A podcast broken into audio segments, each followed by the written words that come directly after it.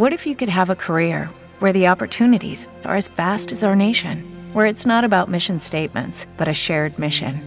At U.S. Customs and Border Protection, we go beyond to protect more than borders from ship to shore, air to ground, cities to local communities. CBP agents and officers are keeping people safe. Join U.S. Customs and Border Protection and go beyond for something far greater than yourself. Learn more at cbp.gov/careers. A trabajar, hermanos y hermanas. Ahora, ahora nos toca a nosotros, ¿verdad? ¿Qué es ser hombre ahora? ¿No? Y, y, y vamos a trabajar de alguna manera nuestra masculinidad, este, para nosotros los varones, y también voy a seguir el esquema de mi esposa. También ser hombre tiene cuatro grandes aspectos. Nada más que yo no me voy a yo no voy a trabajar los cuatro aspectos, yo nada más voy a trabajar un solo aspecto, pero voy a mencionarlos. Eh, en lugar de madre está, podríamos poner padre, pero en nuestra cultura se vive como rey. Y ustedes saben que el himno favorito de México, ustedes saben cuál es el rey, sigo siendo el rey, ¿no? ¿Se lo saben? Ya no. Es decir, es, es más conocido que el canto santo, santo, santo, ¿no? Este, no lo sabemos de memoria. Bueno, es una figura, rey, podríamos decir rey, padre. Es, es algo que, que tenemos mucho que desarrollar. No lo voy a trabajar porque obviamente eh, este es un taller de matrimonios, ¿verdad? Y este nos desarrolla mucho, más bien toda la paternidad y todo lo que implica autoridad eh, fuera de la paternidad, ¿no? Ya sea en el trabajo, en la, en la sociedad, y que vendría la pena este, revisarlo, ¿no? Verlo desde esa perspectiva. Pero también en el, en el opuesto del rey padre, precisamente está el de, vamos a ponerle así, el de, el de amante, que es el que yo quiero trabajar. Pero también aquí está precisamente, podríamos poner, aquí estaba la consejera, aquí va a ser el sabio. Si en otra ocasión me invitan, porque este tema acá del sabio, creo que es de lo que menos hemos contactado. Estamos, pero a años luz de estar contactando nuestro ser sabio. Pero bueno, eso será para otra ocasión. Y está de este lado, estaba la generala, ¿no? Aquí, ¿qué creen que es? El guerrero, ¿no? Sí, hermano, ahora sí. El guerrero. Entonces están estos cuatro este, modelos o estos cuatro, podríamos decir, paradigmas que nos configuran y que tenemos para construir nuestra masculinidad, tenemos que hacer los cuatro elementos positivos, ¿verdad? Eh, también tienen sus lados negativos. Eh, curiosamente, en, eh, en nuestra cultura, nuestro lado negativo, como varones, se manifiesta en la manera donde nos quedamos a medio cocinar. Nos quedamos sin llegar a ser verdaderos reyes, sino nos quedamos como a mitad de camino. Me gusta usar la figura de la metamorfosis del sapo, ¿verdad? Eh, dice un antropólogo que, estudia el fenómeno de lo mexicano, eh, Roger Bartra, iba a decir que el mexicano y nos habla regachos, pero bueno, habla muy feo de nosotros. Me dice, el mexicano es el renacuajo. El que no llegó a ser sapo. Se quedó a mitad de camino. ¿No? Y entonces vive su, su ser rey, pero lo vive a medio camino y lo va a vivir como tirano. Claro, se cree rey. Y puede que no tenga trono, ni reina, ni nadie le comprenda, pero sigue, pero es un tiranito, es un tirano. Por eso esta canción pega en nuestra cultura, porque habla de que es rey, pero en el fondo no sabe nuestro ser mexicano que esa no es la manera de ser rey, se quedó en lo renacuajo de rey. Y por eso es un rey bien... ¿Cómo? Que una piedra en el camino le enseñe que su destino es rodar y rodar. ¿No? De sabiduría. Pues son las piedras las que le enseñan, imagínense, ¿no? Ni siquiera los libros, ¿no? No hay ni un libro ahí, ¿no? Eh, la piedra en el camino, ahí dando tumbos, ahí va aprendiendo en la vida este pobre rey, ¿no? Que no tiene trono ni reina, etcétera. Es un tiranito. Igual en cada uno de los modelos eh, se queda medio coser. De sabio no desarrolla la sabiduría, sino desarrolla nada más eh, la labia, ¿no? Es el verbo, ¿no? Eh, estar echando choro o echando rollo, no sé cómo dicen acá en, en Iguala, ¿no? En, estar echando rollo, que tiene muy buena palabra, pero para engatusar, para manipular, para este para engañar, ¿no? Y es un enamoramiento falso, ¿no? Pero bueno, el sabio es se queda de renacuajo de sabio, como que dice que sabio, pero nada más es para para para hacer trampa. Sí, para pantallar en el ámbito de lo guerrero, el renacuajo guerrero es el que intimida, es el que es el, el de la violencia, pero que usa la violencia y la fuerza, pero para pegarle a la mujer. No, sí, qué valiente, ¿no? Qué bárbaro, qué, qué fuerte. Le pega a la mujer y le pega a los niños, ¿no? No canaliza la fuerza para defender la vida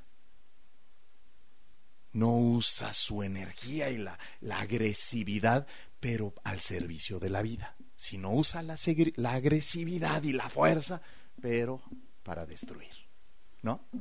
Y claro, y para envalentonarse de los débiles. Es así cuando el, guerrero, el, el, renacuajo guerrero, ¿no? El renacuajo guerrero es aquel que este, ve al débil y ¿qué creen? Pues se le va, este, se, le va encima. ¿no? Eh, va al débil y se, este, como decimos, del árbol caído, ah, todos hacen leña. No es, si fuera verdaderamente guerrero, ve al débil y lo defiende, ¿no? Que entonces es otra manera. Pero bueno, yo no quiero hablar del guerrero, ni del rey padre, ni del sabio, porque me quedan. ¿A qué horas vamos a comer? Eh, yo quiero hablar del amante, ¿no?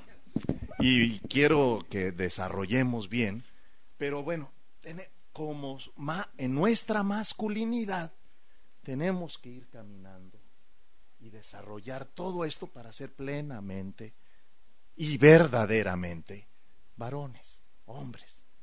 Pero una parte es el ser amante, ¿no? Y bueno, también tristemente hay renacabajos amantes, ¿no?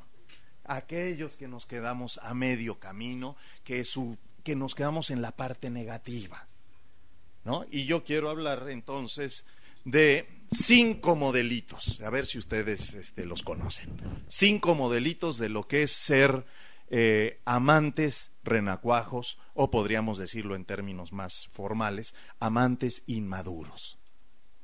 ¿Sí? Inmaduro porque es el que como que quiere llegar a ser, pero pues se quedó a medio camino, ¿no?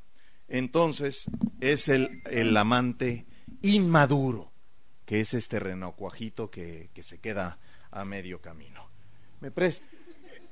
Nosotros, para construir nuestra identidad, los varones, voy a hablar de los varones, la identidad del varón se construye con una tarea difícil que tiene que ver con saber separarse de su madre. Es una tarea difícil. Por lo siguiente, todo ser humano, hombre y mujer, pasa nueve meses en el vientre de su mamá. La primer, el, alimento, el, el alimento de, de los bebés, mujeres y varones, su mamá se lo da. Y la formación primaria, tanto niñas y bebés niñas y bebés varones, se la da a su mamá. ¿No? Pero construir la feminidad para una mujer no es, es un acto natural porque ya recibe de su mamá por lo menos estas tres grandes influencias de la vida.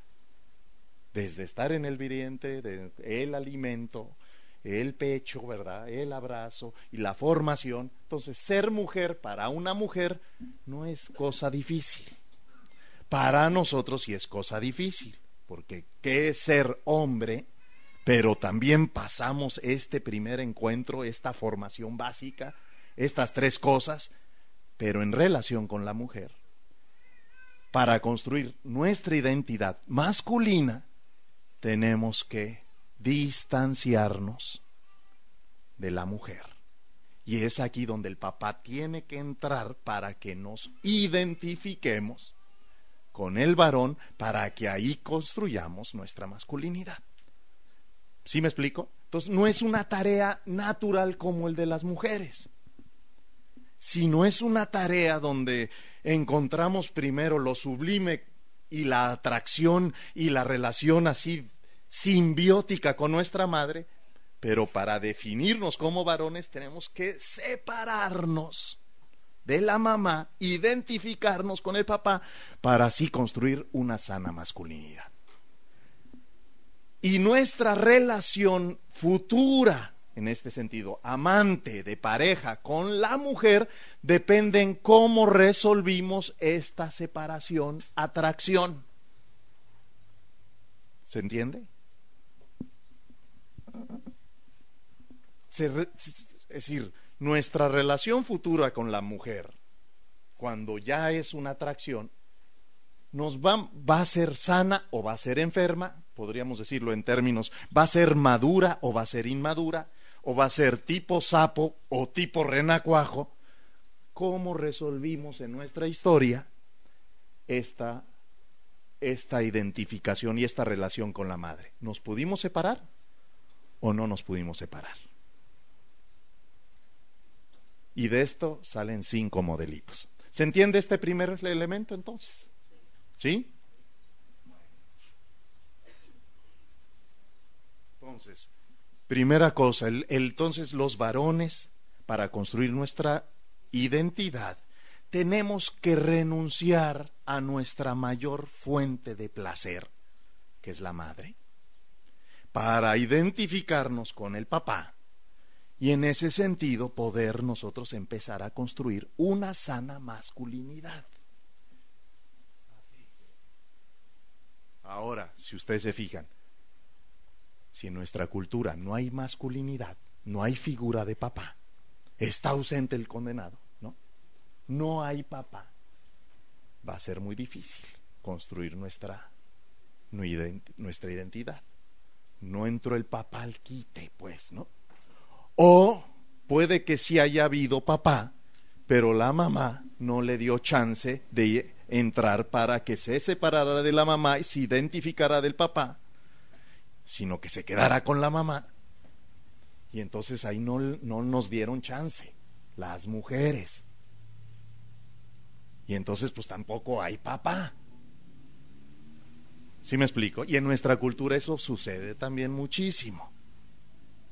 Cuando, por decir, a los 10 meses nuestros bebés empiezan a caminar, 11 meses, a los, y en la noche llegan, y tengo miedo, mamá, y van a la recámara de papá y mamá y se meten ahí, ¿no? Y quiero dormirme con, contigo. Y claro, se va a meter en medio del papá y de la mamá, ¿no? Y entonces la mamá, eh, eh, la, la tarea del papá debería ser, mi hijo, regrese a su cuernita, ¿no? Tiene miedo, pero aquí ya está su papá, yo lo cuido y todo, y regresa. No, pero lo que hace la mamá es, viejo, te me vas a la sala. Aquí mi hijo tiene miedo y yo lo voy a cuidar. Y entonces, terrible error, ¿no? Terrible error. Que se quede en la cama, se desplaza al papá, ¿no? El pobre, el frustrado, se va a la sala y, y con un corajote con el hijo, ¿no? ¿No? Porque le está robando a la mamá. Y, y, entonces el hijo no va a construir su identidad de una manera sana. Y las mamás allí los echan a perder. Bueno, sí queda claro. De esta relación, pues, madre-hijo, va a verse cinco maneras de ser varón en relación con la mujer. Primero, adivina. Primer modelito. El hombre apegado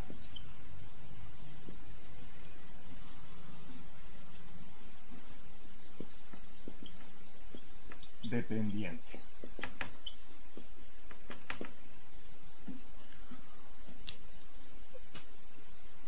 ¿Cómo creen que resolvió su problema de la, de la relación con su mamá? ¿Sí construyó la separación o no construyó la separación? No se rompió el cordón umbilical. Digo, el biológico sí se rompió, obviamente, pero el simbólico los llega, ¿no? Y es tan elástico ese cordón umbilical que la mamá puede estar a 50 metros y ahí va el cordón umbilical, ¿no? O en otra ciudad y ahí está. ¿no? Son los clásicos mamitis, ¿no? Estos renacuajitos, ¿no? Que no llegaron a ser verdaderamente hombres eh, maduros, sino la inmadurez la manifiestan como seres apegados, independientes, eh, dependientes. ¿no? no logra independizarse más bien necesita una nodriza, nodriza que lo siga cuidando, que lo siga papachando, que lo siga este, viendo por él, que sigan este, cuidándolo, ¿no? Y en ese sentido, por eso, este, se convierte en un hijo más de la esposa, ¿no? Y ya vimos en nuestra cultura, y si la mujer es madre esposa, y este es hijo esposo, no, pues se hace, hace la combinación a todo dar, ¿no? Entonces, este, eh, ustedes han visto en el, en el INEGI, aquí pasa el INEGI, hacer censo de población, ¿no? Y llega el INEGI a preguntar en las casas, este, eh, de, de las familias, de la, y le llega y le dice a la señora, ¿cuántos hijos tiene? ¿Cómo está? La, ¿Cuántos de familia son? Y dice, pues yo tengo tres hijos contando con mi marido, ¿no? Este, es otro hijo más, ¿no? Y de verdad es, es, es real, eh, es un testimonio que los del INEGI han dado, que, que mucha mujer dice que, que el marido se incorpora como un hijo mayor, ¿no? claro, con sus concesiones particulares, pero es un hijo, es un hijo mayor, ¿no? Igual, a, veces hasta más caprichudo que, eh, que los chiquitos, ¿no? Más berrinchudo, hace más panchos y más osos, ¿no? Que los verdaderamente hijos, ¿no? Y entonces este, hay que cuidarlos, hay que mimarlos, hay que protegerlos, hay que darle su comidita, hay que esto. Por eso, el amante apegado dependiente, ¿saben cómo chulea a la mujer? Mamacita. ¿Por qué decimos mamacita? Un piropo, ¿no? Porque puede ser, pues es más joven, más bonita y todo, pero finalmente, mamá. Porque lo cuida, ¿no? Porque lo alimenta, ¿no? Porque lo protege, porque le da, ¿no? Y en ese sentido, este apegado dependiente solamente sabe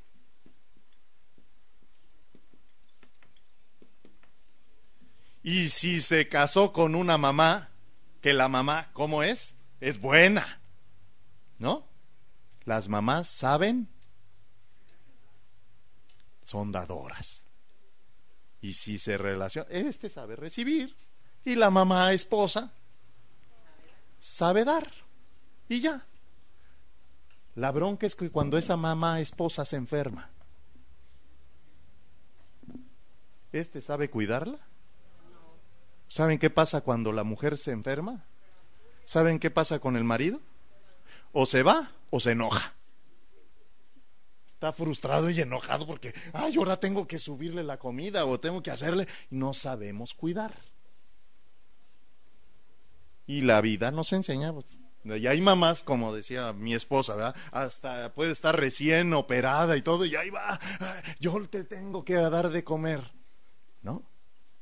Porque este sabe, nada más sabe recibir, no sabe dar. Este es el apegado, dependiente. Necesita una nodriza que lo alimente, ¿no? Por eso a nivel sexual los pechos son tus perjúmenes, mujer diría, ¿no? No, tus pechos, quién sabe qué es. Pero es eso. Nada más son pechos.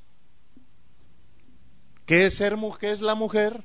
No es un ser pensante, un ser con vocación, un ser con decisiones, un ser este, eh, con voluntad, con ideas, con... No, son pechos.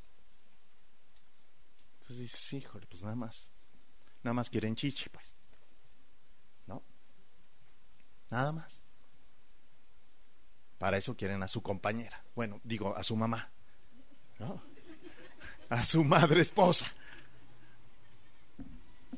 Este es el modelito apegado dependiente. Este, ¿algún testimonio, hermanos? No, no, no, no es hora de testimonios, ¿no? No es la hora de testimonios. Este, no acabamos, ¿verdad? Dice, no, no vamos a acabar, ¿no? En la Ciudad de México la, situación de la vivienda se está poniendo cada vez más difícil. De tal manera que en la casa de los papás construyen arriba y viven los hijos, ¿no? Y empiezan a hacer este, dicen la familia muégano. ¿Conocen el dulce muégano? Que van pegándose, se van pegando, pegando y ahí vive toda la familia. Pues llega el hijo casado, abre la puerta y entra. ¿A qué cocina entra primero? Ay, por, entra la de la mamá y está con la mamá. Se va, ¿eh? ya después irá a ver a su a su esposa y a sus hijos, pero su madre. ¿no? Es esto está eh, en este apegado dependiente, ¿no? Pero mire, es un hombre, como es apegado dependiente, va a ser muy celoso, retiene a la esposa, a la pareja, pero por, por los celos, que son fruto de inseguridad, ¿no? y los celos, entonces va a estar este, vigilándola, persiguiéndola. ¿Y a quién viste? Y ya, te vi sonreír, ¿no? Y ya te vi que hablaste con el hermano. Uy, bueno, ve fantasmas, ¿no? Y, este, y si es un amante, acuérdense el cuat, y guerrero, no, pues a Dios les agarre confesadas a ustedes, hermano. Nos vemos en el hospital el pastor las va a ir a visitar, ¿no? Es decir, eh, pues esos celos, ¿no? Terminarán en golpes, ¿no? Este, va a inventar, y si también es alcohólico, entonces la, la, violencia aumenta, porque entonces cuando uno eh, se hace alcohólico o toma, va a ver a la mujer como prostituta. Y es terrible eso, ¿no? es terrible. Y andas ahí coqueteando y bueno, arman unos panchos de más grandes que los bebés que hacen berrinches por su dulce, ¿no? Así son los panchos de estos hombres apegados dependientes. Son posesivos, son eh, agreden, eh, son hipervigilantes, eh, perdón, son chantajistas, sí, sí, son manipul sí, porque están, ¿se acuerdan de los bebés? Hay un momento dado donde el bebé, por ahí de los ocho meses de nacido, donde está apegada a la mamá, y, y, llegan a la iglesia y váyase al departamento de cuna, qué berrincha. Es el momento donde los niños no quieren ni abrazar al papá, ni, ni al hermano, ni al tío, ni a nadie, sino simplemente estar con la mamá. Bueno, nada más que este hombre es de 40 años. No estamos en los ocho meses, estamos entre los 30 y los 40 años, pero así, apegado, dependiente de su madre esposa. Eh, sí, este, ¿damos más ejemplos o, pasamos? Así está bien, ¿verdad? Miren, segunda.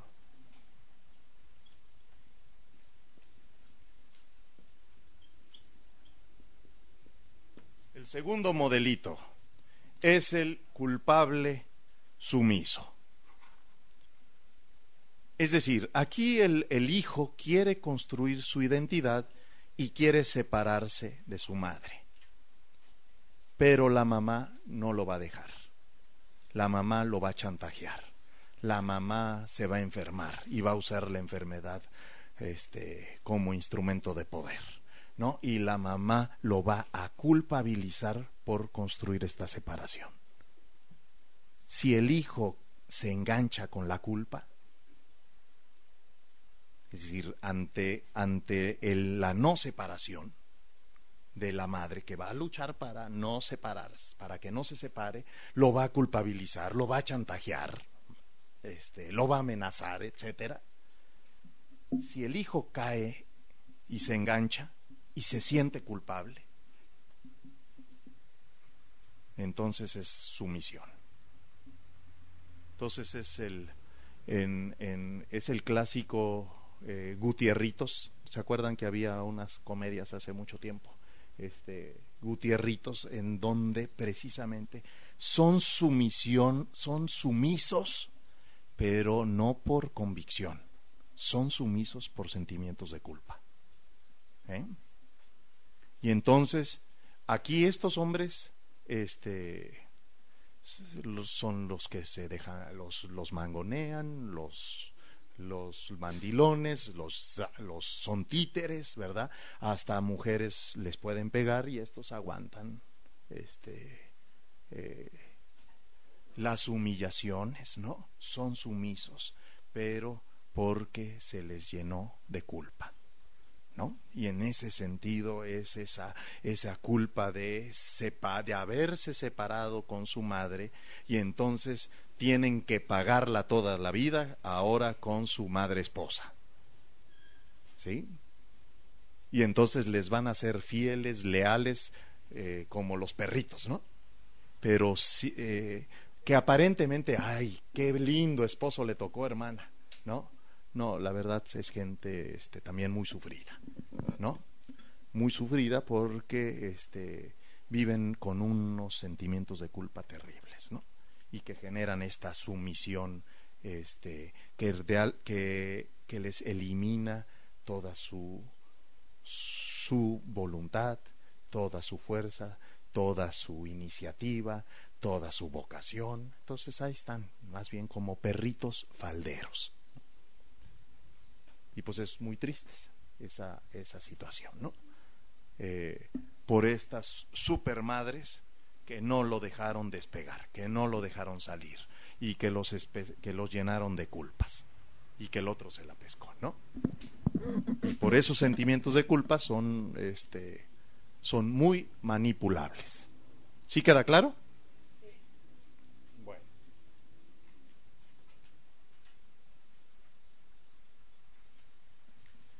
Eh, el tercer modelito.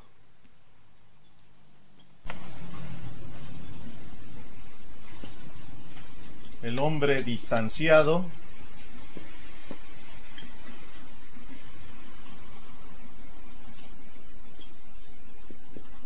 Solitario.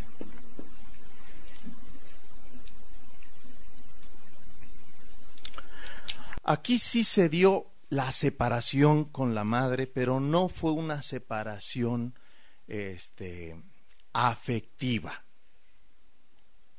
sino fue una separación porque no hubo la construcción del afecto. Realmente en esta cultura casi no se da porque sí hay mucha madre. Aquí tenemos, aquí es exceso de madre, ¿no? Un psicólogo este, mexicano definía, ¿qué es la familia mexicana? Y decía, la familia mexicana es exceso de madre, ausencia de padre, muchos hijos. Eso es la familia mexicana. Aquí más bien este modelo es defecto de madre. No hubo conexión afectiva con la madre. Eh, hubo este desapego, hubo abandono, que se empieza a dar sus casos, ¿no? Por la influencia de la cultura norteamericana, que sí son este, afectivamente separados y son pueden este a los 14, 15 años ya los muchachos se van a las escuelas y ya vámonos, los corren, ¿no? Prácticamente ya es otra cosa. Aquí no te vayas, aquí los retenemos, pero en esa cultura es más de expulsación, ¿no? Más de, de, sacarlos. Eh, pero sí se construye gente en ese sentido distanciada y solitaria, que en ese sentido es eh, cero afecto. Eh, los, los, les eliminan su parte afectiva y en ese sentido no contactan. Y es son personas que va a ser muy difícil que entren en una relación este, de pareja. Y si entran, van a ser fríos, distanciados, separados, este, sin ninguna este, sin ninguna muestra de afecto, ¿no? Nada cariños, sino muy, muy distanciados. Eh, este, este, esta persona. Hay en otras culturas, sobre todo las, las culturas este, de la Europa del Este, Dinamarca, Suecia, este, Nueva Zelanda, Inglaterra, todas las culturas noratlánticas, sí construyen estos modelos de personas, de varones, y son prácticamente, podríamos decir, ermitaños. Son gente solitaria, solitaria, y andan en relación con la montaña, aman a la montaña, aman al perro, aman a sus gatos, pero al ser humano no hay ese contacto afectivo, ¿no? En la sociedad norteamericana se está dando mucho de gente solitaria, pero lleno de perros y de gatos y tienen y aman, eh, han volcado todo su cariño, pero con los animales, ¿no? Claro, porque no hablan, no piden, no hay conflictos, ¿no? Eh, eh, etcétera. Entonces es mucho más fácil y más cómodo, ¿no?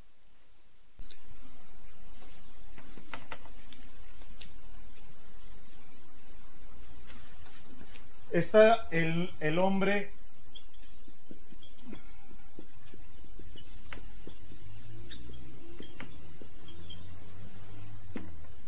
el hombre violento destructor.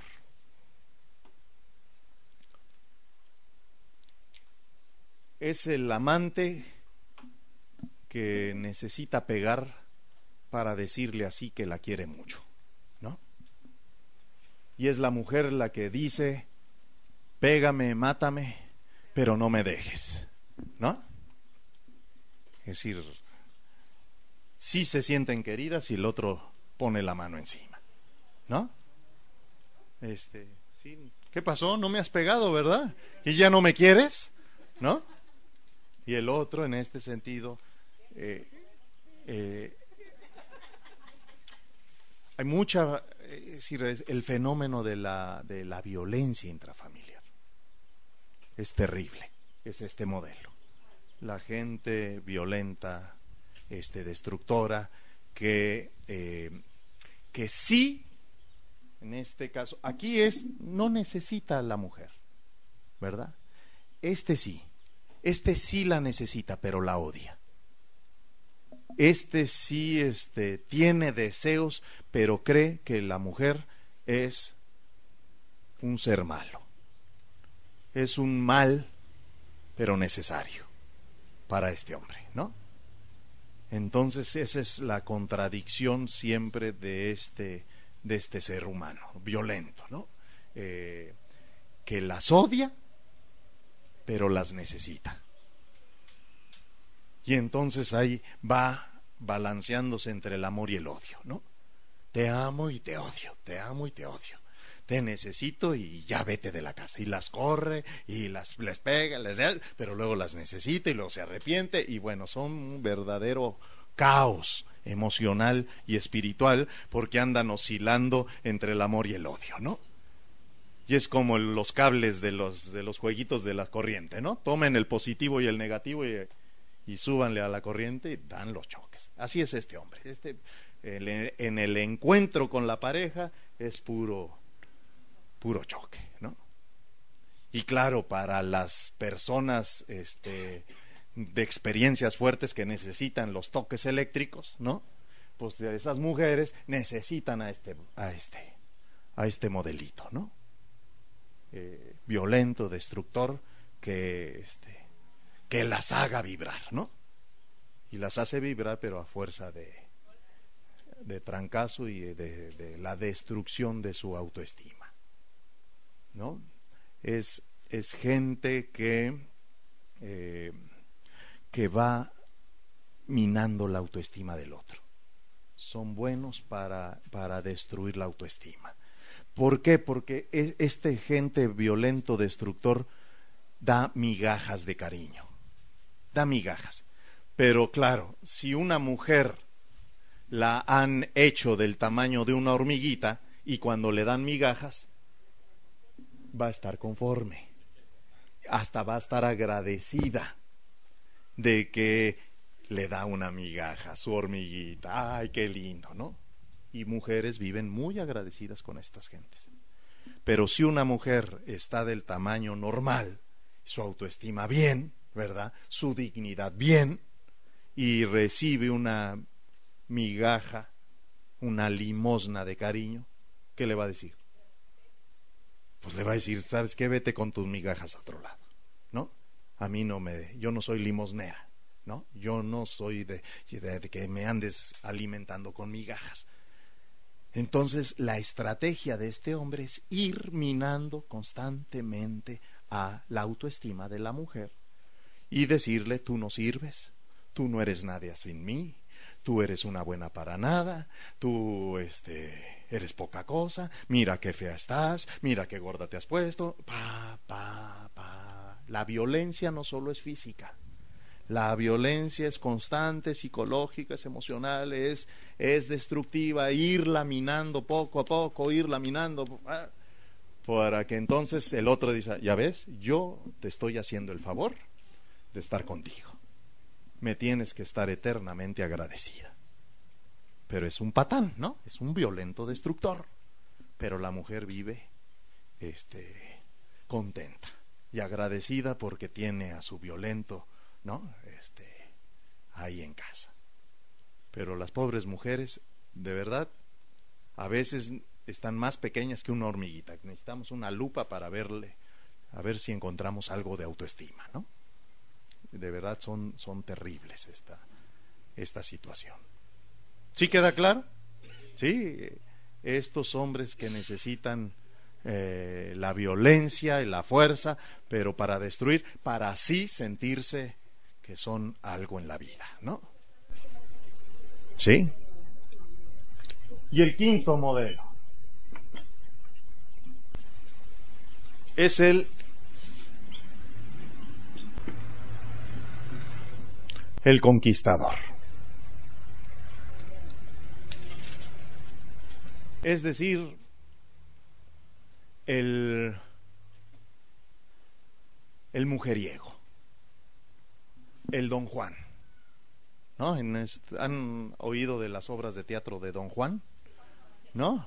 Juan Camaney o, ¿no? o Don Juan Tenorio, ¿no? Que son aprenden todas las estrategias de la seducción, pero para cazar a su presa, para llevársela a la cama y luego, con permiso, mamacita, y te ves, ¿no? Eh, logré la conquista, pero no es logré el compromiso con fidelidad, sino logro la conquista y con permiso, ahí nos vemos, ¿no? Pero este hombre conquistador, ¿saben por qué se construye? Porque no resolvió la separación con la madre y la madre es literalmente una diosa, una diosa tan buena, tan santa, tan pura, tan abnegada, tan linda, tan hermosa, tan, este, no, perdón, tan trabajadora, todo es, es, es una verdadera diosa, esa madre santa, buena y pura, sin mancha, que quién le llega a su madre. Nadie le llega. Entonces, este conquistador va a andar buscando mujer en mujer, mujer en mujer, mujer en mujer, pretendiendo encontrar la totalidad de su madre y nunca la va a hallar. Es el hombre que busca el placer por el placer mismo y nunca lo va a obtener. ¿No? Es un hombre que sabe poseer, que sabe conquistar, que sabe las artimañas para seducir y hacer caer a la mujer, pero la va a botar, la va a tirar. Claro, aquí se necesita una mujer, como les decía en el caso anterior, una mujer así de pequeñita, y pero este hombre sí sabe cómo este alabarla y le puede cantar poemas y le puede llevar a cenar a un lugar romántico y le puede proponer matrimonio y le puede bajar las estrellas y la puede, bueno, la otra se siente una reina. Pero cuando logra lo lo querido, ¿no? Cuando ya tiene a su presa, con permiso, ahí te ves.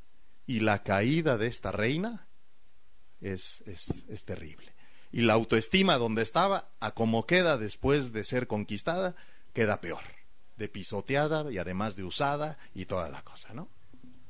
Claro, hay, hay este, hay mujeres con la autoestima así que hasta se sienten privilegiadas de haber sido usadas por este gran conquistador.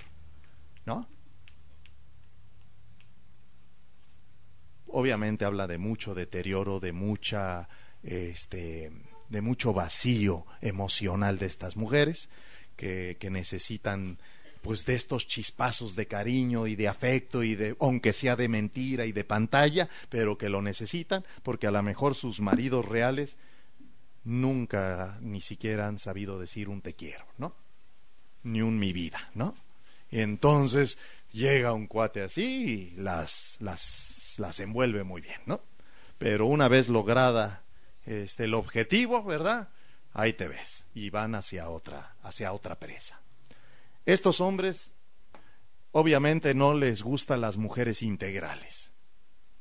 Les gustan las partes de las mujeres. Estos hombres solo ven pechos no ven personas con sentimientos y personas con pensamientos y personas con valores y personas, no, no ven personas, ven partes, ¿no? Ven pompas, ven piernas, ven pechos, eso es lo que ven, ¿no? Eh, pero no ven seres integrales. Y hay, y hay mujeres que se dejan ver así nada más como partes, ¿no? Es decir, lo más importante de una mujer son las partes. Y entonces, este, pues hay un roto para un descosido en ese sentido, ¿no? Eh, estos conquistadores eh, no solo ven este, las partes de las personas, sino el, se convierte en adicción el, el placer. Y curiosamente, como nunca se construye el placer con el amor, sino el placer por el placer, nunca se llena el placer. El mejor afrodisíaco, el mejor placer, es aquel que se llena de amor. El amor es el mejor afrodisíaco, ¿no? No son los mariscos, hermanos, es puro cuento eso de los, los mariscos, afrodisíacos, ¿no? El amor es el, lo que sí llena y satisface el placer. Pero esta gente no sabe amar. Busca el placer por el placer en sí mismo y se convierte en un sexo adicto, ¿no? Y claro, en este en esta época eh, se está construyendo con esto de la pornografía en internet y tanta cosa, se está este fomentando mucho el, el sexo adicto, ¿no? Bueno, estos son los cinco modelitos que nuestra cultura promueve, pero que no promueve de nuestra masculinidad, pero les insisto, es una masculinidad que nada más este, llega a no llega a la madurez, llega solamente a la inmadurez, a, a ser renacuajos. Entonces, aquí hay toda una tarea pastoral a resolver. ¿Cómo construir varones que no caigan en esto? que no lleguen a ser los conquistadores, ¿verdad? Embarazan y se van. Hay familias que a sus hijos, este, tienes parientes allá en Estados Unidos y su adolescente o su muchacho ya embarazó una muchacha, los papás se hacen cómplices y los papás envían al muchacho a refugiarse en Estados Unidos. ¿Por qué es esto? Los conquistadores, desde la conquista, esto tiene este, más de 500 años de influencia. El conquistador, ustedes saben, llegó a nuestras tierras, vio a nuestras mujeres indígenas, conquistó, las embarazó, pero no se comprometió con ellas. No hizo familia con ellas. Conquistó, las embarazó y se peló. Y este modelo se sigue repitiendo. Seguimos con este modelo porque sigue habiendo el fenómeno de madres solas. Los varones no han aprendido a comprometerse y a serle fieles a una sola mujer. Y esto sucede en nuestras iglesias, no solo fuera de nuestras iglesias. ¿No? Nuestras iglesias sigue, seguimos con este modelo de conquistadores que embarazan y se pelan. No sabemos comprometernos con una sola mujer. Y por eso, porque tenemos una supermamá, ¿verdad? Que solamente sabe ser mamá y que sobreprotegió y que hizo a su hijo, antes había un programa, ¿se acuerdan los polivoces? ¿No? Y esta mamá que tenía a su hijazo de su vividaza y que lo tenía y que lo había convertido, que era la maravilla, la quinta maravilla, estas madres, digo, no pasan como este hombre en su relación con las mujeres, claro, era es un conquistador. Solamente ahí en los polivoces nos pasaban la relación hijo-madre, esa simbiosis, esa no separación, ese, esa idolatría madre-hijo, pero en su relación con mujeres era este modelo. Ser conquistador y andar picoteando por todos lados, pero finalmente regresa con la madre y está con la madre y se compromete con la madre porque ninguna de las otras mujeres este, llega a ese término. Bueno, esto nos diría la realidad. Esto es un análisis de la realidad. Estos cinco, estos cinco modelos. Ahora, ¿qué nos dice la Biblia? ¿Cuáles son los criterios que nos dice la palabra de Dios para la construcción del vínculo de pareja? Y yo quisiera para darles cuatro, cuatro elementos aquí. ¿Sí ya los tienen apuntados, hermanos?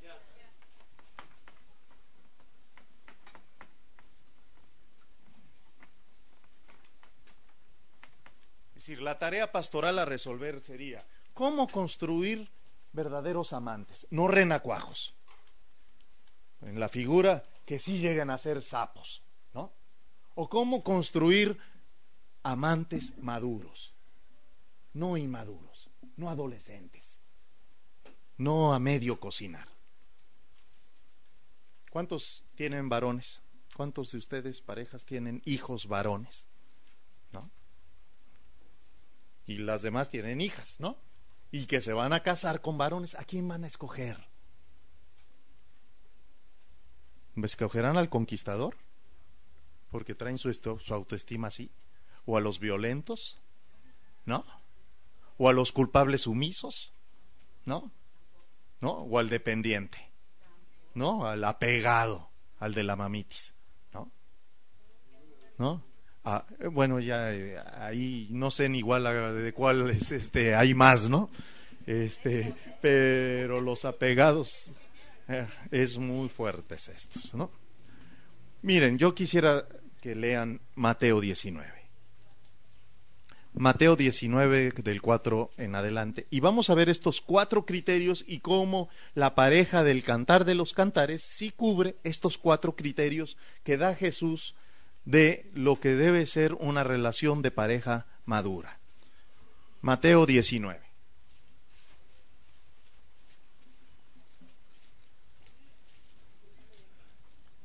Ahorita les digo.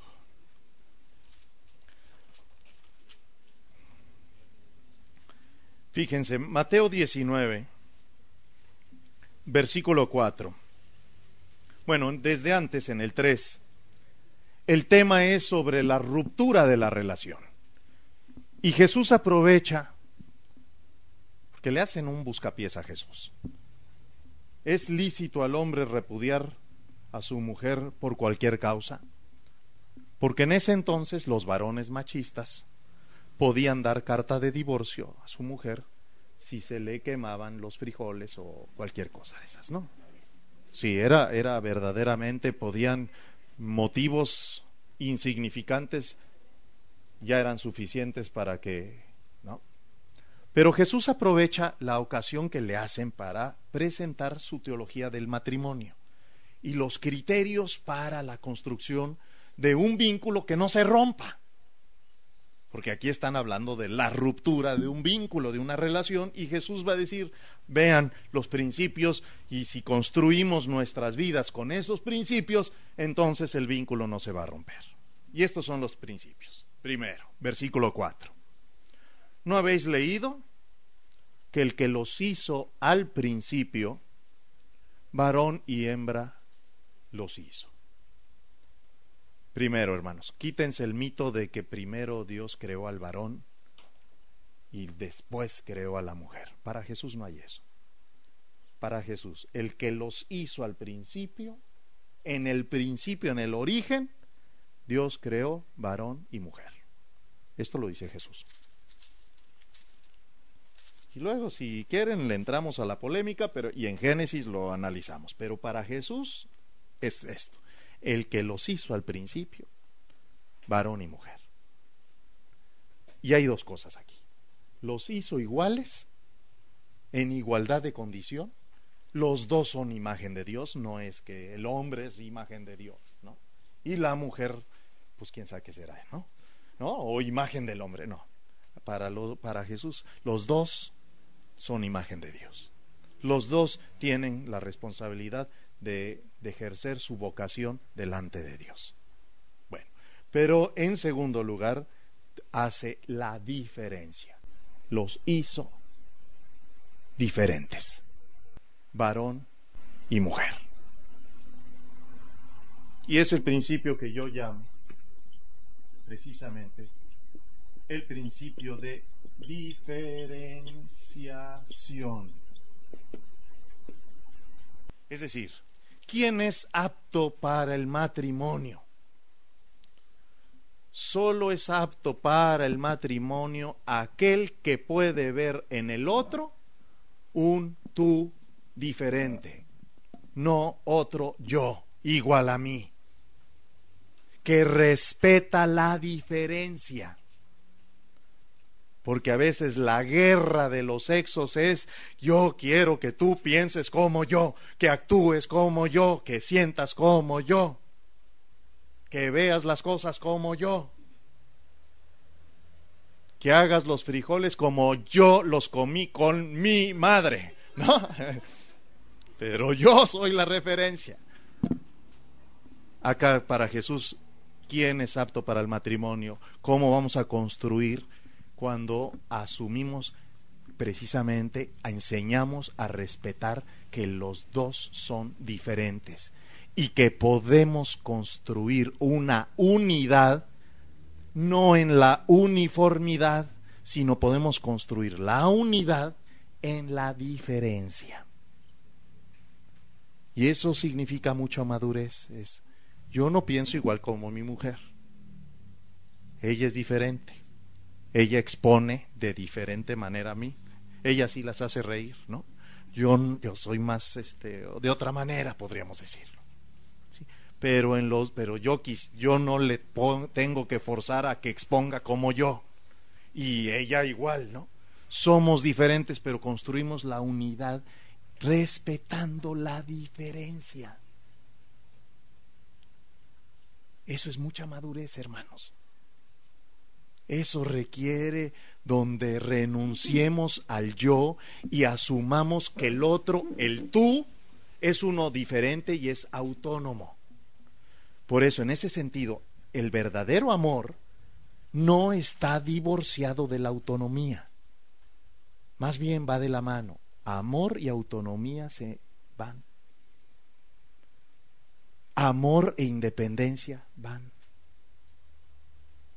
Yo y tú, pero no es hacer que un choque que tú seas yo.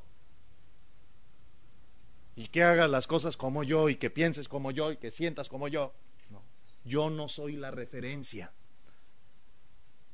La referencia es tú y me enriquezco. Ese es lo hermoso de la relación de pareja. Es, enriquezcanse en la diversidad, con los diferentes. Pero ¿qué pasa? La inmadurez significa que no podemos, decir, nos da miedo el diferente. Nos da miedo el, el otro, el tú. Y entonces mejor aplastemos la diferencia. Destruyamos el tú porque me da miedo relacionarme con el diferente. Y ustedes saben, la primer opresión que registra la Biblia no es del rico al pobre, del blanco al negro, del empresario al obrero. No, ahí no es la, la opresión es de hombre, mujer, porque no respetaron la diferencia. ¿Sí me explico? Hay todo mucho camino que recorrer, hermanos, en este sentido de, este, de aprender a, a vivir en el principio de la diferenciación. Respeten los dos, hombre y mujer. Hermanos y hermanas, ustedes saben, son diferentes. ¿Y los conflictos? No, los, sí, pero los conflictos es cómo resuelven las diferencias. ¿Se imponen? ¿Luchan para ver quién impone sobre quién? ¿No? ¿O hay negociación, hay colaboración? Debe de ser en los dos, vamos a ver cómo. No, pero aquí, de, aquí mis chicharrones truenan, aquí se hace lo que yo mando. ¿No? Y si no haces como yo digo, más bien somos diferentes. Si, si partimos de esto, entonces más bien, caray, vamos a negociar, vamos a colaborar, vamos a llegar a acuerdos para resolver. No es que uno se imponga sobre el otro. No es que la uno se le gane la diferencia al otro, sino más bien somos diferentes, partir de eso.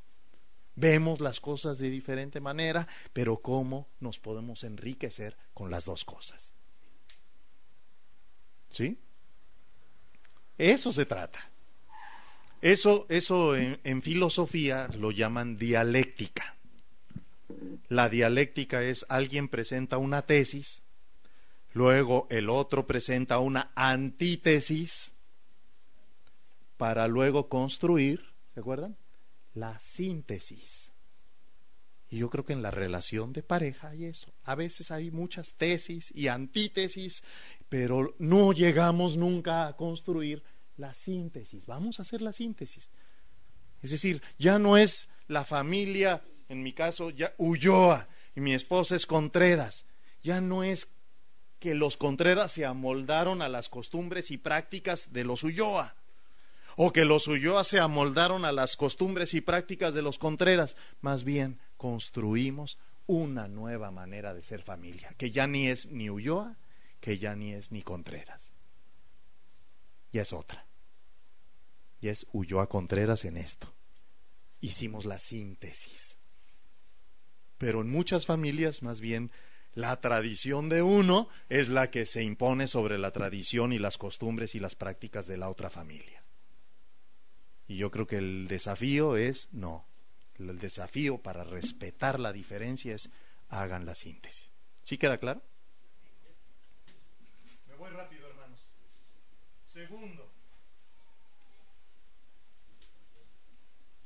Segundo principio de Jesús. Y dijo, por esto el hombre dejará padre y madre y se unirá a su mujer. Esto ya no lo sabemos, ¿no?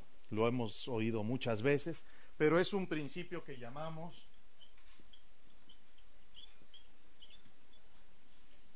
madurez. Es decir, tenemos para construir el vínculo de pareja, tenemos que ser capaces de dejar padre y madre. ¿Sí, hermanos? Y, y, dejar padre y madre no solo en el sentido físico y geográfico, sino sobre todo en el sentido emocional. ¿Sí? De dejar, es decir, que determine nuestra visión, nuestro padre y nuestra madre. Tenemos que saber no seres separados, construir precisamente como seres separados. Y es ahí, hermanos, más bien la tarea de la de, de, de, para construir parejas es eduquen a sus hijos para la libertad, para que sean capaces de dejarlos.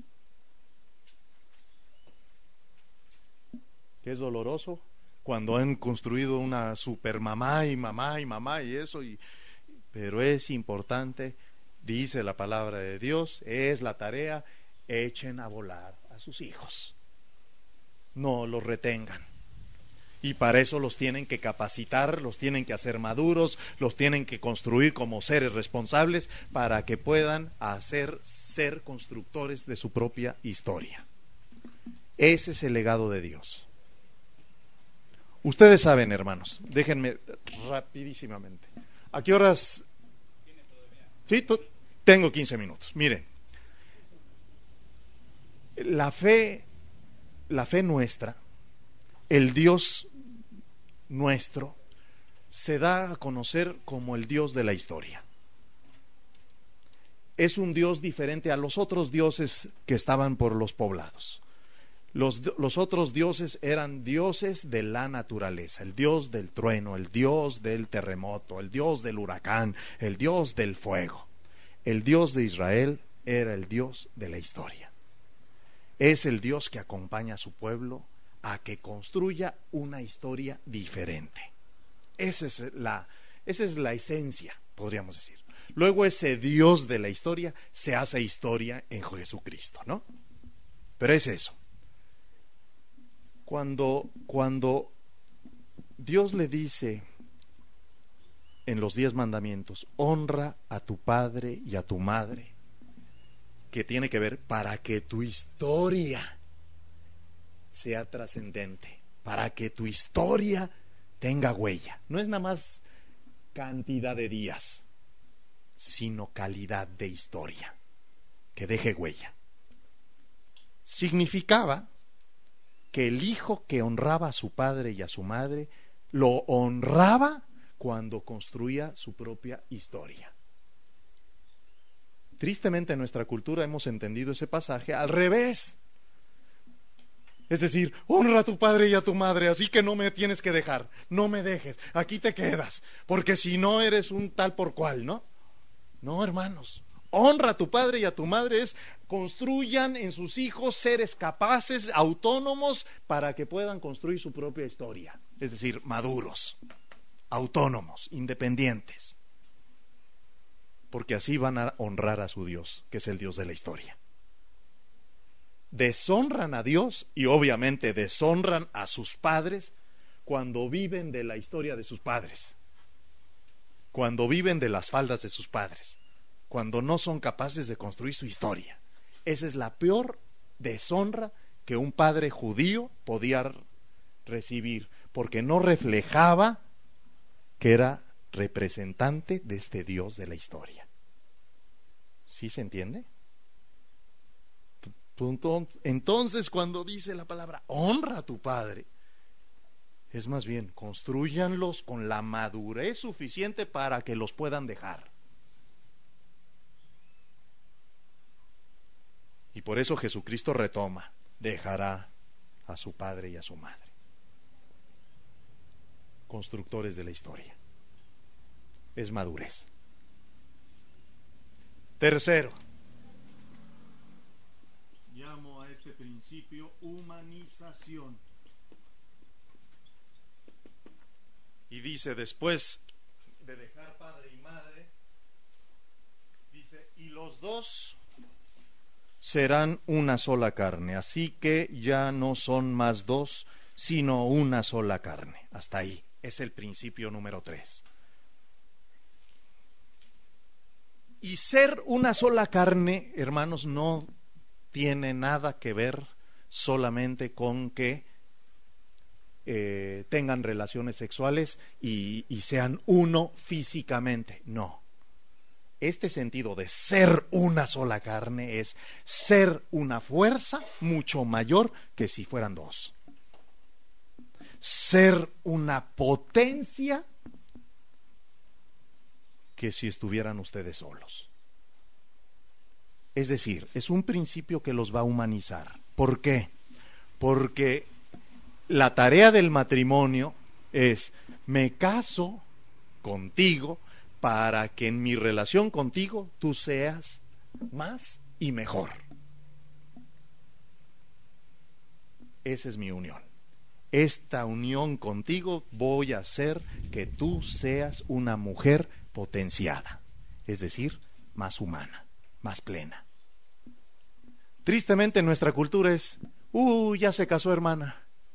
No, ya se amoló. ¿No? Ya se casó, ya se amoló. Si ya se casó, ya perdió. Cuando en el sentido bíblico es, ya te casaste, ahora vas a ser mucho más mujer de lo que eres, mucho más capaz de lo que eras, mucho más plena de lo que eras.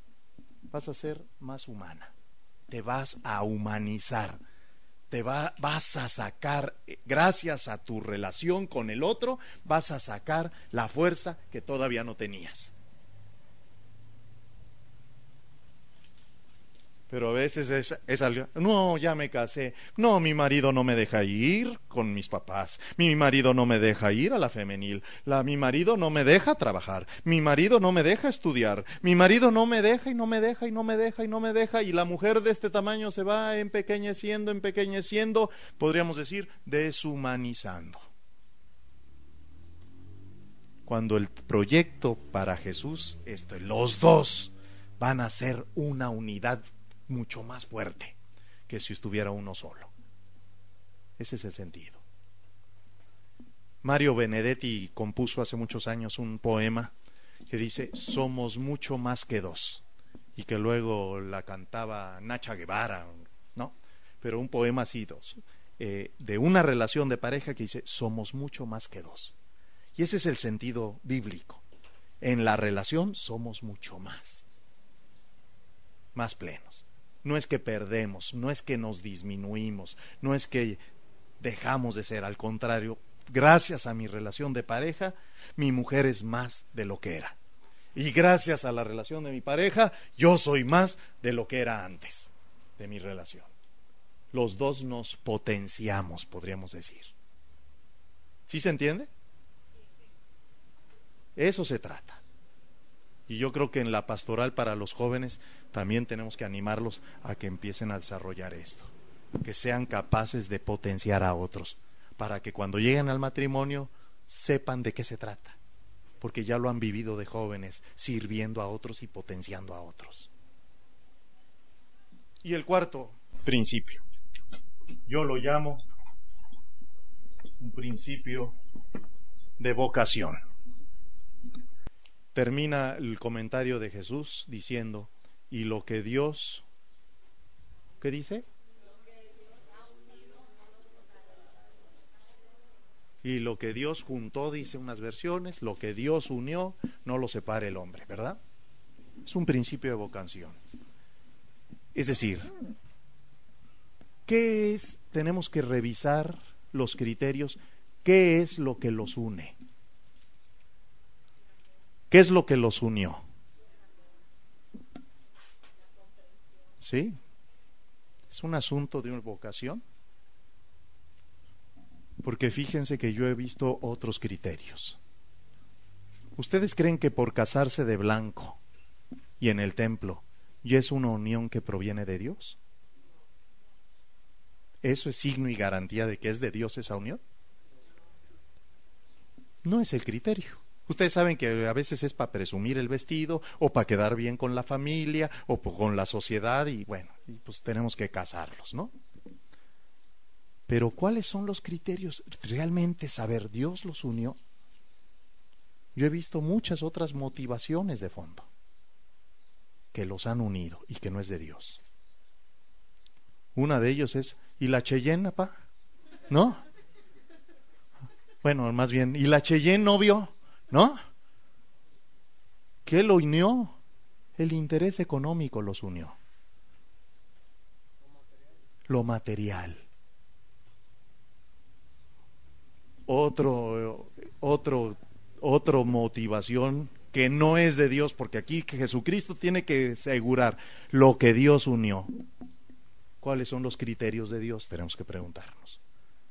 Pero en muchas veces he visto también hogares que viven en un desamor, en una violencia, en un infierno, y que la muchacha ya no soporta vivir en ese infierno de sus padres, en ese desamor. Y pasa cualquiera y le dice mamacita, ¿no? El conquistador. Y dice mamacita o le dice mi alma, lo que sea, y se va con él y muchas muchachas han salido de sus casas por por el infierno que viven, por el no aguantar. Luego tristemente se dan cuenta que salen de un infierno para meterse luego a otro peor. Pero por lo menos pueden decir, pero este es el infierno que yo escogí, el otro no lo había escogido. Tienen por lo menos eso. Pero, ¿y Dios? ¿Y Dios los unió? No, más bien la unió su desesperación, su huida, el infierno que vivían, para eso. O el clásico, hermanos. Vimos partes del cuerpo y eso fue lo que nos unió. Es decir, el atractivo físico, la mirada. ¿Dios los unió? Más bien, pues buena, ¿no? Buena pompa tenía, ¿no? Buena pierna, buen pecho, qué sé yo, ¿no? Un, un buen chasis, ¿no? ¿No? Y es el atractivo físico el criterio que los une. Y luego, claro, cuando el atractivo físico luego se pierde, ¿no? O se usa, con permiso, pues vamos a buscar otro modelito, ¿no? Otro chasis. ¿No? ¿Y Dios los unió? Entonces, en ese sentido, hermanos, para Jesús es, tenemos que verificar que Dios sea el constructor del vínculo. ¿Y cuáles son los criterios que construyen el vínculo? Primero, que tengan la misma visión, que tengan el mismo amor, pero no solo el uno para el otro, sino también para allá, no solo horizontalmente, sino también para lo vertical, para el Señor. Ama a tu Dios con todo tu corazón para que puedas amar a tu prójimo como a ti mismo. Estos tres vínculos es fundamental. Esto es vocación que esté construyendo Dios este vínculo teniendo la misma visión, los mismos valores, la mismo eh, anhelo de vida, el, el mismo caminar, estar los dos juntos con este mismo amor hacia las tres direcciones, Dios, prójimo y uno mismo.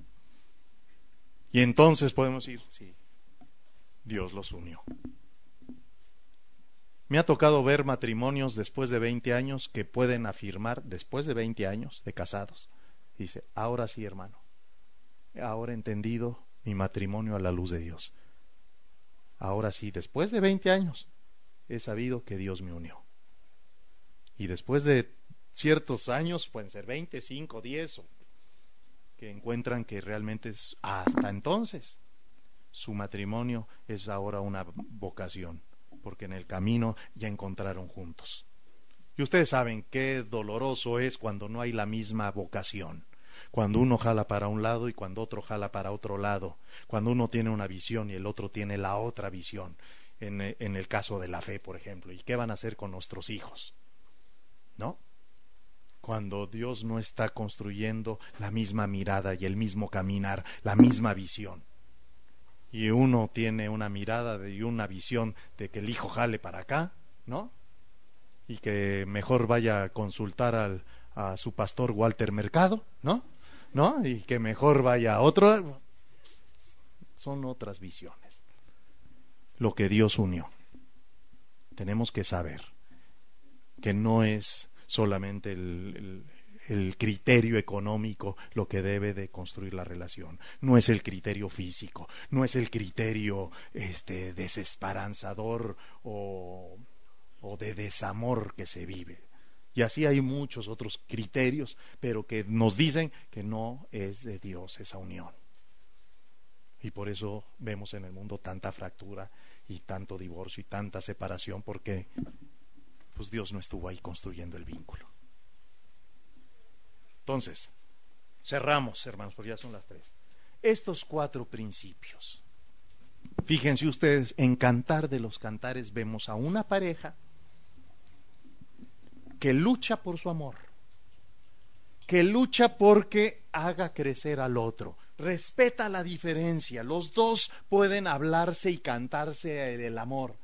No se canta el amor en masculino, ¿no? En nuestra cultura todavía, ¿no? ¿Quién le dice quién quiere ser su novia? ¿Quién le dice quién? No, solo el varón tiene esto.